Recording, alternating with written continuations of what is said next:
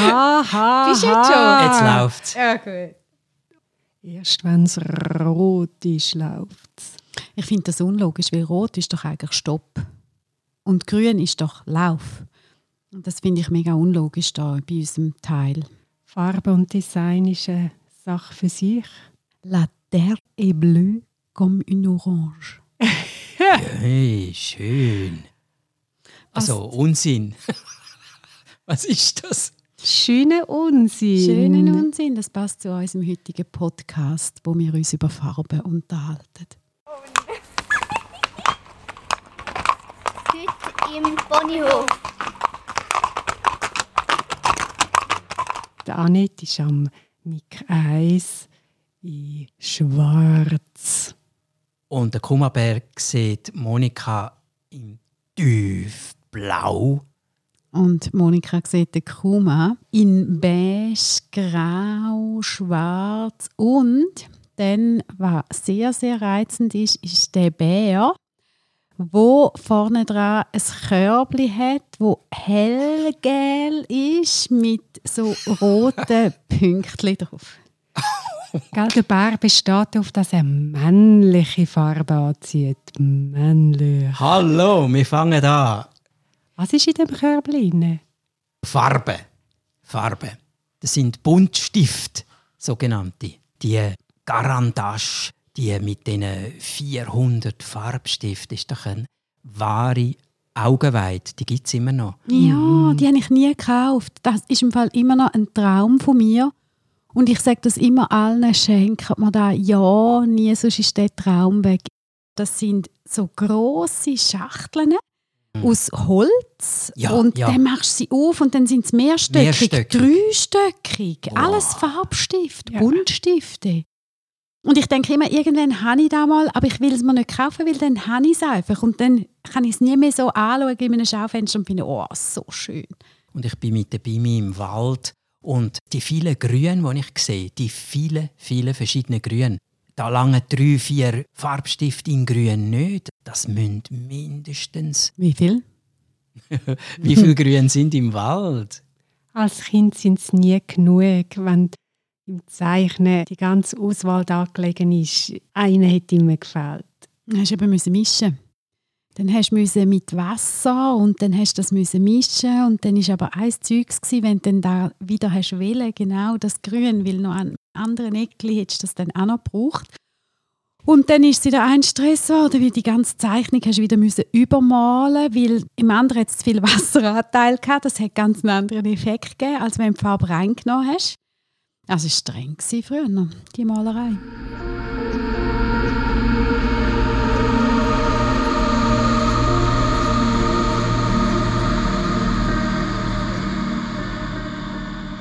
Wir reden heute über Farbe, Farbe. Und da könnte man mich jetzt ja zum Beispiel fragen,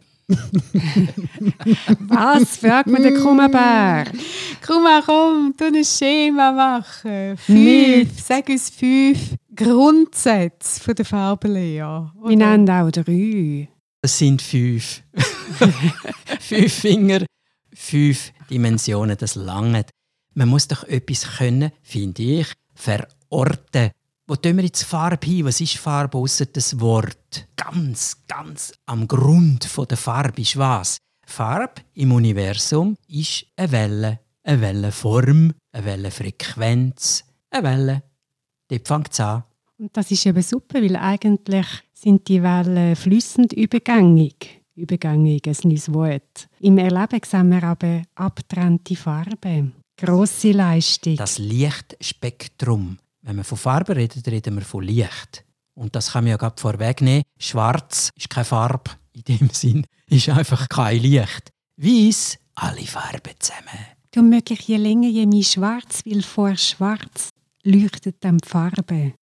Mhm, aber du bist ja so auf dieser Werberwelle. Das haben früher alle Werber gesagt. Die sind schwarz angelegt. Gewesen. Und zwar ist die Aussage immer, gewesen, die Farbe gehört am Kunden oder am Ah. Produkt. Aha. Sie wollen nicht ablenken. Sie wollen so schlicht wie möglich sein und von sich die Farbe wegnehmen, damit das, was sie präsentieren, dann richtig kann leuchten und zur Geltung kommt.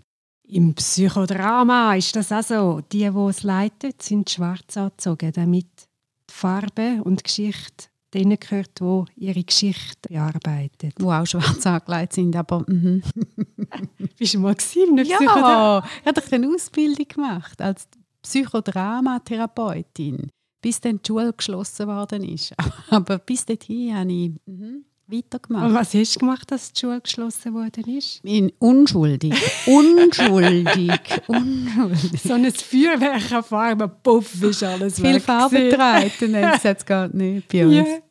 Schwarz auch auf der Bühne für Magier, die einen Trick machen, dass man Mhm. nicht sieht, wie es geht. Und bei den Puppenspielern, dass man Ja. eben Konzentration auf die Puppe hat und nicht auf den oder die, wo sie führt.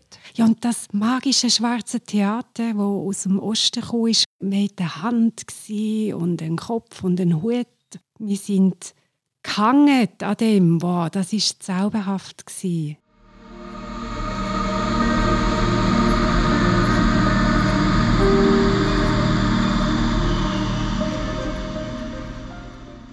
Damit sind wir bei der zweiten von fünf Dimensionen. Die erste ist die Welle im Universum, das Lichtspektrum. Das zweite logischerweise, warum reden wir von Farben? Weil wir es sehen. Das ist unser visuelles System, die Augen.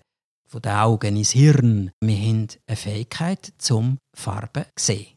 Und das ist eine Wahnsinnsleistung. Da kommt die Farbkonstanz ins Spiel. Wir sehen die Farben immer gleich, auch wenn wir es eigentlich immer anders sehen, physikalisch. Schon nur wenn man den Kopf bewegt, sind die Wellen bisschen anders. Und trotzdem sehe ich das gelbe Körbchen vom Bär auf dem T-Shirt vom Kummerbär immer gleich und gleich rot, obwohl die Lichteinstrahlung dort immer verschieden ist. Und das ist jetzt ein, ein kleiner Schwenk, weil das Körbli, das Gelbe, das gibt es überhaupt nicht. Sie sieht etwas, beide, beide Ponys sehen etwas, was es gar nicht gibt, sondern was sie sich vorstellen. Von dem reden wir aber dann ein anderes Mal. Das kann man natürlich auch in Farbe sehen, so wie man in Farbe kann träumen kann. Weil es auch dort noch rote Pünktchen drin hat. Gell? nicht zu vergessen. Und du Hey. kannst eben gar nicht sehen, wie vielleicht bist du farbenblind oder partiell farbenblind. Das gibt es natürlich auch. Mhm. Das passt auch oder gehört auch zu der zweiten Dimension, das Sehen, die Augen. Wir haben einen riesen Unterschied, individuell, und wir sind begrenzt. Man kann das genau messen, in welcher Frequenz wir sehen. Und wir wissen, Tiere zum Beispiel sehen weniger auf die eine Seite und mehr auf die andere wie wir. Mit Instrument kann man natürlich noch mehr messen an Farben, indem sie ihn indirekt sehen oder indirekt sichtbar machen. Und dort gehört auch das Farbenblind. Darf man das noch sagen heute, Farbenblind? Nein, das darf man natürlich nicht sagen. Du darfst sagen, Menschen mit einem eingeschränkten Farbspektrum sehen oder irgend so etwas. Es gibt eine cooles App, wo du kannst nachschauen kannst, wie Tiere Farben sehen. Du kannst dann eingeben, ob es ein Vogel ist oder ein Hund oder ein Schaf und du siehst dann aus den Augen von einem Schaf. Du kannst ein Foto machen oder durch deine Kamera schauen und siehst dann, was sieht. Und dort hat man jetzt eben festgestellt, dass die orangen Häke zum Beispiel für die Schäfe gar nicht gut sind. Dass sie Weisse viel besser können sehen wegen dem Kontrast dann nachher zu der Wiese. Mm. Und jetzt fängt man da auch umdenken, dass sie die Häke besser sehen und dass es weniger Verhederungen gibt. Und sehen sie dann grün? Wie sehen sie das Gras? Ich müsste nachschauen. Es gibt aber wirklich Sachen, wo sie schlechter sehen in den Kontrast. Und du siehst es zum Beispiel bei den Hunden auch mega gut. Im Agility zum Beispiel hast du Slalom-Eingänge und die Stangen, sie müssen ja dann durch einen Slalom durch. Das spielt dann schon eine Rolle, ob die jetzt weiß sind oder ob die blau-rot sind. Das macht echt einen Unterschied für die Hunde. Und dann kommt es auch darauf an, ist es auf Wiese oder ist es auf einem Sandboden? Das ist gerade nochmal anders. Da lohnt es sich mal so eine App abzuladen, wenn man viel mit Tieren zusammen schafft, um zu schauen, wie können sie es sehen. Und es lohnt sich auch für die Menschen. Es gibt wunderbare Bücher mit so Farbtäuschungen, Farbkonstruktionen, weil ab dem Moment, wo die Lichtstrahlen in der Netzhaut ankommen, wird interpretiert und verarbeitet. Unser Körper hat eine Annahme über die Welt, die er gelernt hat, und er vergleicht das mit dem und er gleicht das ab. Darum Farben von Zeugenaussagen man mit allergrößter Vorsicht geniessen. Wir erleben, es ist so unmittelbar und wenn man dann geht messen, die Lichtwelle ist es ganz anders. Weil eben schon nur der Übergang von Rot in Gelb ist künstlich, den gibt es nicht wirklich. Aber irgendwann kippt es und dann ist es Gelb in der Wahrnehmung. Irgendwann kippt es und dann ist es Orange oder Rot.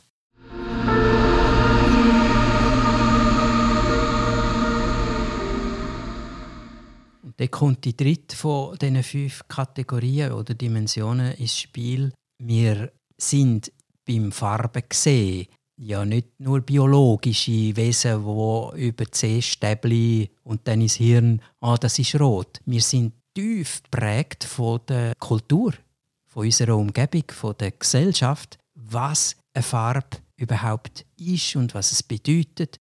Japan zum Beispiel.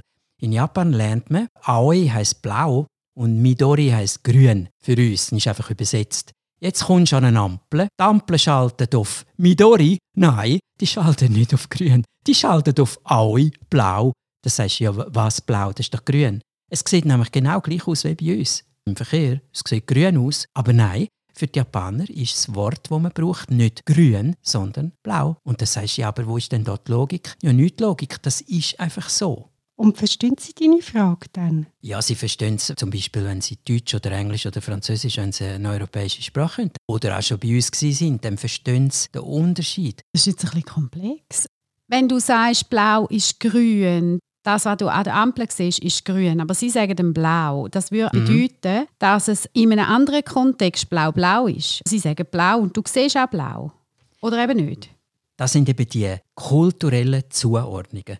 Und dort kommt dann der ethnologische Spiel, der sagt, okay, dann bringen wir mal ein Beispiel, wo ihr sagt, Aoi blau. Dann kommt aus, dass eben Aoi blau heißt, aber in gewissen Situationen, wie an der Ampel, bedeutet es eine Art des Grün. Es bedeutet aber auch noch blass oder unreif. Mm. Ah, aber so das ist bei uns wie blau heisst absoffen. Ja, das sind die kulturellen, gesellschaftlichen Zuordnungen.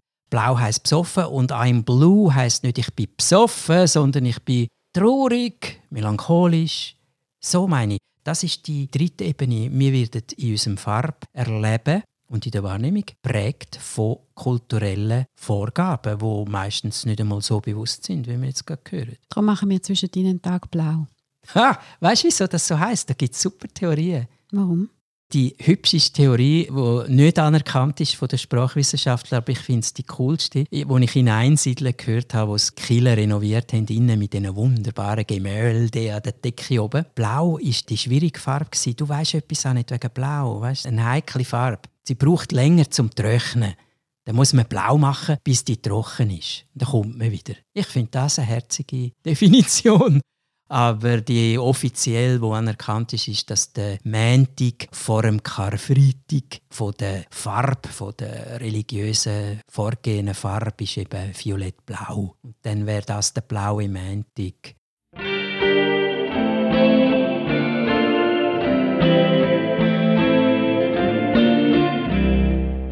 Farben sind etwas sehr Kostbares, weil sie so schwierig waren zum Herstellen.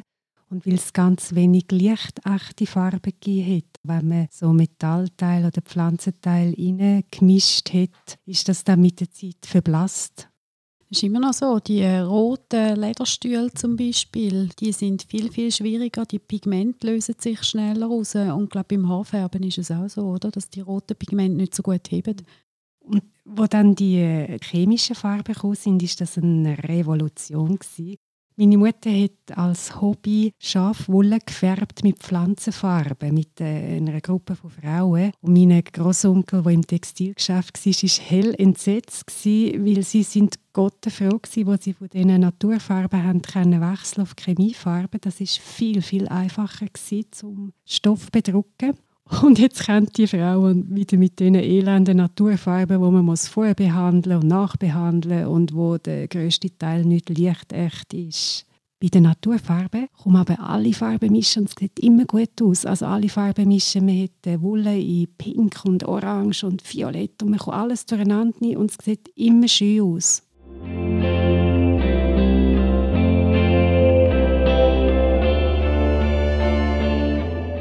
Auch kulturell ist, wenn das ein einfaches Beispiel kann sein warum sind kleine Jungs hellblau und kleine Girlies pink? Mhm. Es war nämlich umgekehrt ursprünglich. Ja, sag's nicht, sag's nicht. ursprünglich rot ist für die Männer, weil rot ist der Mars, der Kriegsgott und rot ist das Blut, wenn man abgeschlachtet wird in den Schlachten. Und wenn man sexuell erregt ist? Jawohl, ist auch. So. Oh. Dann ist der Blutung besser, dann sind Gesichter ah. rot. Hey Leute! Und ah, drum... Nicht im Augenweiss, dass dann ein rotes Lämpchen siehst Nein, nicht so rot. und darum sind Buben ursprünglich, und zwar bis in die 1940er Jahre, äh, Buben, die Kleinen, sind rosa gewesen, weil das ist sozusagen das kleine, schwache, abdämpfte Rot. Rosa macht Sinn, oder? Männer rot und Buben rosa. Die haben die ausgewaschenen Kleider angelegt von den Vätern und darum haben sie rosa gehabt, oder wieso? Ganz mm. viele schon. Doch, doch, der Adel hat rot getragen, weil das eine teure Farbe war. Und dann hat man aus diesen Stoffen die Bubenkleider gemacht. Und die kleinen Mädchen und überhaupt Frauen haben blau getragen im christlichen Kontext, weil Mutter Gottes Maria in blau dargestellt ist.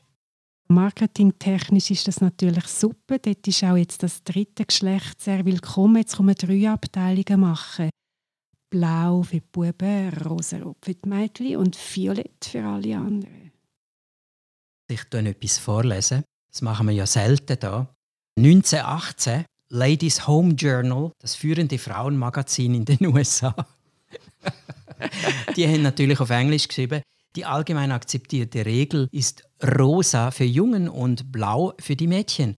Der Grund dafür ist, dass rosa eine entschlossenere und kräftigere Farbe hm, passt doch besser zu der Bube und blau, weil es delikater und anmutiger bei den Girls. Sieht einfach hübscher aus an einem Mädchen, hellblau. Yeah. Und, ja, 1918. Und das hat gewechselt Dort ist mir nicht so ganz klar, wieso, aber man weiß ungefähr in den 40er Jahren, einerseits Matrosen in Blau, andererseits sind Jeans gekommen. Mhm. Arbeiter, der Blue Collar ist gekommen. Mhm. Männer haben plötzlich blau. So ein richtiger Mann trägt blau. Und dann natürlich ein bisschen hellblau abgefedert ist für Boys, die Kleinen. Das finde ich lustig, dass das genau umgekehrt ja. ist. Sie sagen, die Mädchen haben natürlicherweise das Rosarot. Wir können nicht Auswahl. Sie ja. haben Rosarot, weil das passt zu ihnen. Und das kann man genau datieren. Warum ist das Rosarot dann übergeschwappt? Gut, einerseits einfach der Wechsel, dass jetzt die Buben haben jetzt blau und die Mädchen rosa.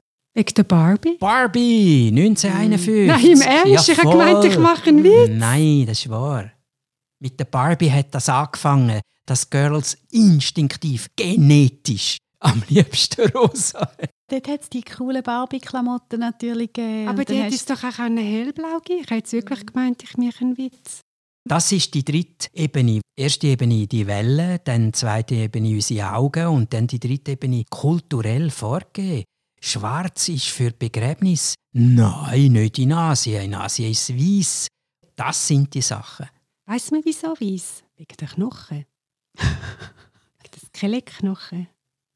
Wegen dem Licht im Tunnel. Ich finde das wunderbare Erklärungen. Aber Weiss ist doch das Göttliche. Ich weiß es nicht. Wieso die Weiss haben dort? Mhm. Nein. Ich weiß auch nicht, warum wir schwarz haben. Weiß ich auch nicht.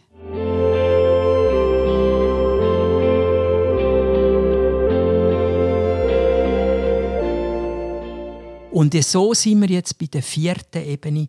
Wir sehen zwar rot, aber erstens sehen wir es verschieden. Wir einigen uns dann einfach auf einen bestimmten Namen. Das ist rosa, Screaming Pink oder sonst etwas. Aber wie wir es erleben, ist so verschieden. Da kommt das, was ist deine Lieblingsfarbe? Und da kommen die ganzen Psychotests mit Farben. Hey, haben Sie eine Lieblingsfarbe? Nein. Der Kumabär hat keine Lieblingsfarbe. Der Kumabär hat nur Farben, die ein Mann trägt habe ich in Japan gelernt. Es gibt Farben, die ein Mann nicht trägt. Pink. Haha.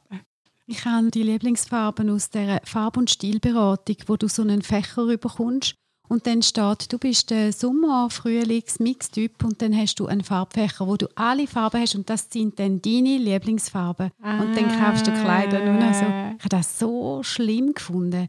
Bist du das auch mal gemacht? Ja, eine riesige Verbreitung oh, hat das gehabt. das hat bei uns früher im Geschäft sind da beliebte Firmen-Events gsi, weil sie gefunden haben, da haben alle gern du und dann hat es wirklich Leute gegeben, die sind mit dieser Farbkarte umgesprungen und ich habe gefunden, das stimmt doch überhaupt nicht. Das kommt doch darauf an, auf meine Stimmung und ich kann doch dir manchmal so ein bisschen Geld tragen und es passiert gar nichts und herum macht sich so blass. Ja, es gibt eben schon Farben, wo man muss sagen, vom Hauttyp her nicht so vorteilhaft. Es kommt doch darauf an, ob du jetzt einen blassen Teint hast und eine blasse Ausstrahlung oder ob dein Energielevel so hoch ist und du wieder mal willst Sex haben und eh schon errötet bist im Gesicht. Es kommt doch wirklich total darauf an, wie du drauf bist, wie du als Frau geschminkt bist, wie deine Haare gefärbt sind. Das kannst du doch so nicht sagen. Ich war letztes Jahr auch jemand, der blass in beige, in beige, in beige war und dann denkt, hm, ist auch ein Statement. Jetzt neuerdings siehst du vor dem Fitnesscenter, die jungen Mädchen, die haben einen hautfarbigen, nicht einen Anzug, aber hautfarbige Leggings und oben ein hautfarbiges Top an, dass du jedes Mal musst dreimal her schauen, ob sie jetzt nackt sind oder nicht. Und dann schauen aber noch gekonnt die Tattoos raus, gell? das ist jetzt völlig in. Ja. Und ich bin da völlig geschockt und finde, nein, wie kannst du so rumlaufen? Aber sie fühlen sich vögeli wohl. Und sie haben sehr prominente VorläuferInnen beim Ballett. Mhm. Macht man das seit eh und je. Stimmt. Man ist Ja. eigentlich so nackt wie nur möglich in der Wirkung. Ja, das Zirkus am Trapez.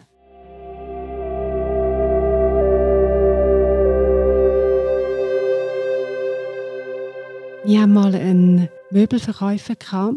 Wir haben einen Stuhl gebraucht für die Praxis. So ein richtig schöner Sessel. Hey. Leute, bei uns sitzen wir, bei uns dort man nicht liegen, bei uns sitzen wir. Bequem. Wir haben nur einen Sessel, wo wir auch gerne drinnen sitzen. genau.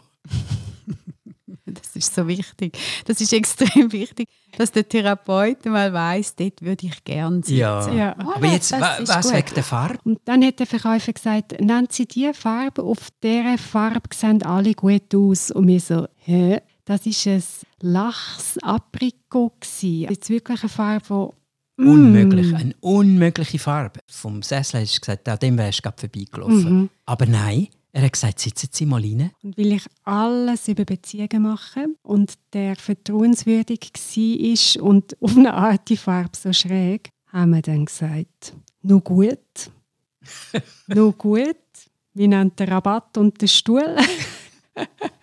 Und es hat funktioniert. Ja. Das ist so. Ja, die Leute voll. sehen Ja. gut aus. Das ist eine Farbe, die allen schmeichelt. Ja, Gell, heisst ja. das ist eine Farbe, die Du kannst schmeichelt. mit jedem Ja. Teint in den Sessel hocken, pardon, dich niederlassen und du siehst gut aus. gesund. Man sitzt rein und man hat den optimalen Effekt, der im Moment möglich ist.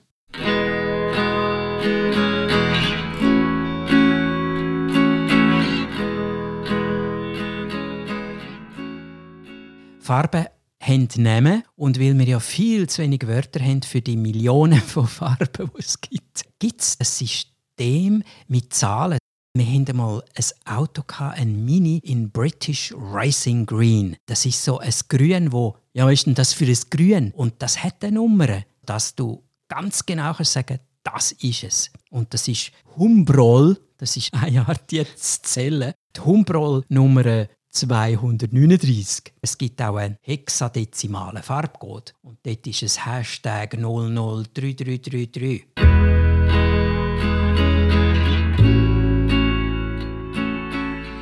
Beim Essen weiss man, je farbiger das Gericht tönt, je blumiger es beschrieben ist, umso besser schmeckt es. Und mir kommt jetzt gerade in eine Freundin von mir hat eine Wand im Corbusier-Rot gemalt. Ja, Ich Corbusier meine, Rot. schon nur Corbusier Farbpalette denkt man, wow, das müssen super spezielle Farben sein. Ja. Und mit diesen Nummern, das ist nur für Spezialisten, die wissen dann, ah, das ist das Corbusier Rot, ah, das ist British Racing Green. Und es wirkt ganz anders, als wenn du würdest sagen, schau, ich habe jetzt SBB Rot daher gemalt. Zum Beispiel, wenn ich sage Smoked Tobacco Leaf Ah. oder Hickory. Hickory ist ein wunderbares Holz, wo die First Nations ihre Bogen gemacht haben, viel Bogen. Das sind Farben von Auto. Wir brauchen für Farben auch so Bezeichnungen wie zum Beispiel James Joyce ist so cool. Wir sind in Irland, wir schauen aufs Meer und der James Joyce sagt dem, der Snot Green Sea, der Schnoddergrüne, Snot Green, grünlich, nein, Schnoddergrün. Und das macht etwas mit unserem Erleben. Ein Corbusier-Rot wird uns anders einfahren als ein SBB-Rot. Und das ist für immer so eingebettet. Und das sehe ich dann in dem Rot. Vielleicht würden die Leute jetzt auch wieder mehr Zug fahren, wenn sie würden Werbung machen und sagen, nehmen Sie Platz in unseren Corbusier roten Stühlen. Farbpsychologie ist das, da kannst du Mhm. anfangen zu beeinflussen. Und dann könntet ihr mir geschmeichelt haben voran, wenn ihr gesagt hättet, da das, wa- was hat der Bär vorne dran? Ein gelbes Körbli. Mozartgelb. Oder fast goldig. Sonnenblumengelb. Ja. Ja. Und beim Essen weiss man das. Bei den Pfadilager haben wir manchmal eine Vanillecreme so hellbraun gefärbt und haben es als Karamellcreme angeboten. Und die allermeisten haben Karamell geschmückt. Und wenn man ihnen gesagt hat, hey, das ist im Fall gefärbt, haben sie nicht können zurück zum Vanille. Das ist mit Konstanz gemeint. Sie nehmen den Löffel und sagen, ich weiß, ich glaube euch und ich schmücke Karamell. Farben, das sind die fünf Dimensionen. Die fünfte ist eben die, dass man Namen braucht. Man braucht eine Idee für die Farbe. Haben wir schon geredet von der Olympiade, von der Ring? Meno. Und auch Farben. Ihr seht die, die vor euch. Auch jetzt im Podcast, wo man nichts sieht, ihr habt die Augen zu, es ist schwarz vor euch. Ja klar, jeder sieht die Olympischen Ring. Ja, von links nach rechts. Oben haben wir blau, schwarz, rot und unten noch zwei, gelb und grün. Das sind die vier Grundfarben plus keine Farbe. Und Kreis sind ihnen weiß. Die sechste Farbe ist immer hinten weiß. Und genau das hat der Erfinder von dieser Flagge, natürlich ein Franzose, Mais oui. Pierre de Coubertin. Ich meine, darum haben die so guten Sex. Müsst mal die Namen hören. Nicht Müller, Fritz. Sag's noch mal. Pierre de Coubertin im 1913 hat die Olympiaflagge entworfen mit diesen fünf. Er hat gesagt, die fünf Ringe sind für die fünf Erdteile. Und jetzt hat man angefangen, völlig falsch interpretieren. Und das ist bis im 1950 umgegangen, wo man es hat müssen ziemlich abrupt ändern Man hat gesagt, hm, von links nach rechts blau, Europa. Ja, die haben ja viel so blaue Augen. Dann in der Mitte schwarz, ja logisch, Afrika, oder? Die Schwarzen. Innen aussen links rot. Ah, die Rothäute. ja, genau. Amerika rot, ja, auch Südamerika. Unten gelb, die Gelben, Chinesen, die Asiaten. Und grün ist dann noch so für Indonesien, Australien, das tut man dann ein bisschen zusammen. Völliger Schwachsinn. Rassistische hm, geht heute gar nicht mehr. Hat man aber schon 1950 entdeckt. Dann hat man den Monsieur de Coubertin, der hat gesagt, hey, nein, nein, das habe ich überhaupt nie gemeint. Fünf Kontinente, ja, aber es sind die Farben, wenn man jetzt mal weiss auch dazu nimmt, der Hintergrund gehört auch dazu. Jedes Land, das mit seiner Flagge teilnimmt, findet mindestens eine bis zwei Farben im Olympiasignet.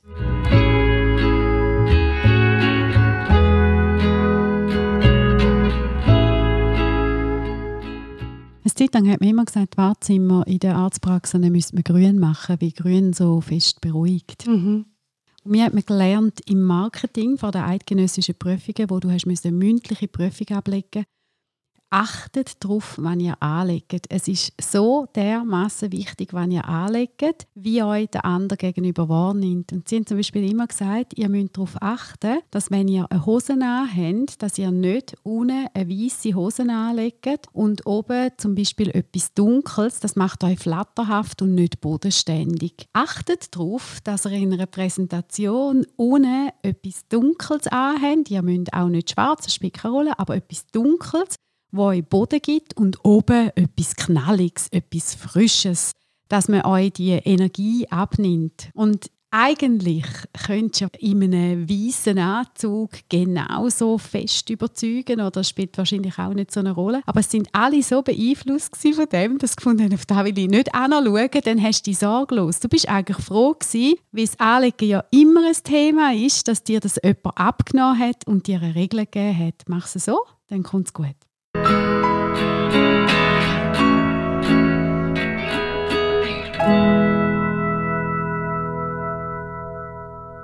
Und das Dilemma, diese Herausforderung, haben unsere Ponys ja nicht. Ponys die sind farbdumm und alle sehen gleich aus. Ja, aber nicht im Sommer. Die Islandponys, die haben verschiedene Decken. Hm. Und zum Beispiel sehr, sehr viele haben eine Zebradecke, weil man herausgefunden hat, dass die Flüge weniger dort drauf gehen. Ah, man leitet ihnen so eine an. Ja, ja, ja. weil ja die die sehen aus wie Zebras. Du Mm. denkst dann, yeah, jetzt haben wir noch Zebras hier im Dorf, aber es sind Ponys. Aha. Und die haben so verschiedene Decken und das hat irgendjemand mal herausgefunden, dass offenbar, wenn Flüge den Zebralook sehen, dass sie weniger dort drauf gehen. Darum denken dran. La terre est bleue comme une orange.